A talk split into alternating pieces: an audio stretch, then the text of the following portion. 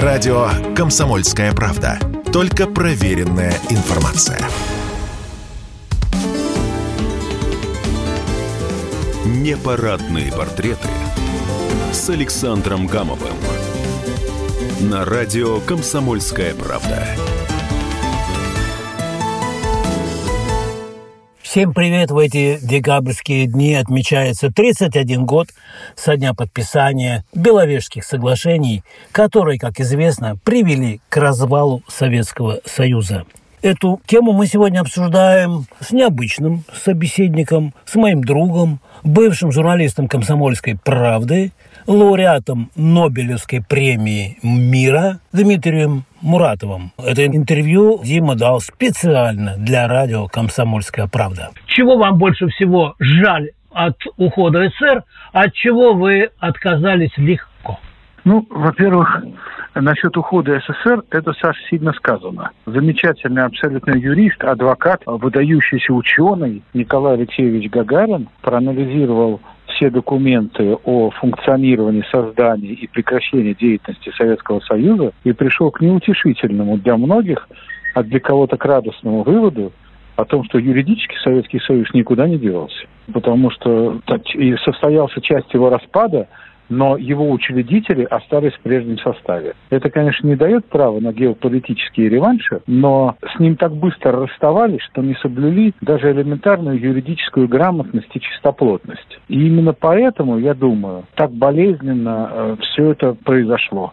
Это должно было быть длительным переходным периодом, с учетом мнений регионов, автономий. И было бы, конечно, все абсолютно иначе, если бы, извините, не чекисты, которые, Крючков, который создал ГКЧП, понимая, что он и Павлов, а также Язов э, теряют власть, то такого распада Советского Союза бы не было. Поэтому первое, что мне жалко, мне жалко, как в результате государственного переворота рухнула страна, погребя очень многих людей, оставив их бесправными. Это первое, что мне жалко. Чего мне не жалко? Мне не жалко страну, которая провела индустриализацию, как она считала, с помощью массовых репрессий. Когда миллионы людей были вынуждены гнить в лагерях, строить какую-нибудь стройку 503-506 про дорогу Салихард-Игарка, которая никому ни разу не пригодилась, а полегли на ней тысячи людей. Эти репрессии, эти выстрелы на Никольской, 23 расстрелянными командами, вот это вот все, вот эта практика строительства развитого коммунизма, как сказал товарищ Сталин, по мере строительства социализма классовая борьба усиливается, то есть расстрелы, что называется, продолжаются. А вот этого мне абсолютно не жалко.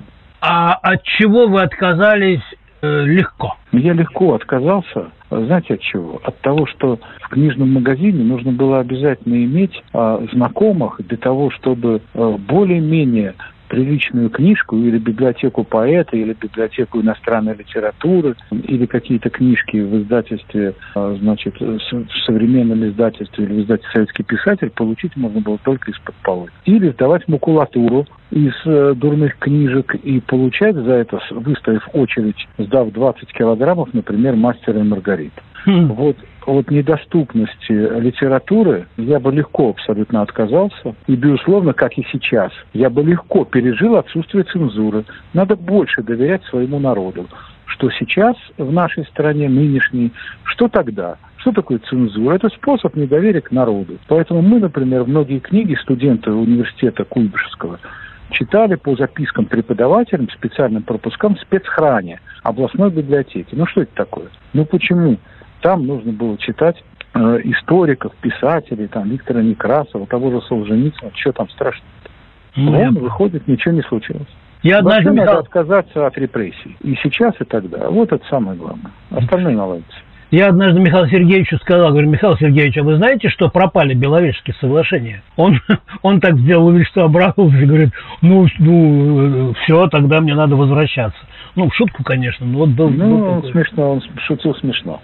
Это был Дмитрий Муратов, мой друг, бывший журналист «Комсомольской правды», лауреат э, Нобелевской премии мира. Он дал это интервью специально для радио «Комсомольская правда». Спасибо Диме. А вам всего самого-самого хорошего.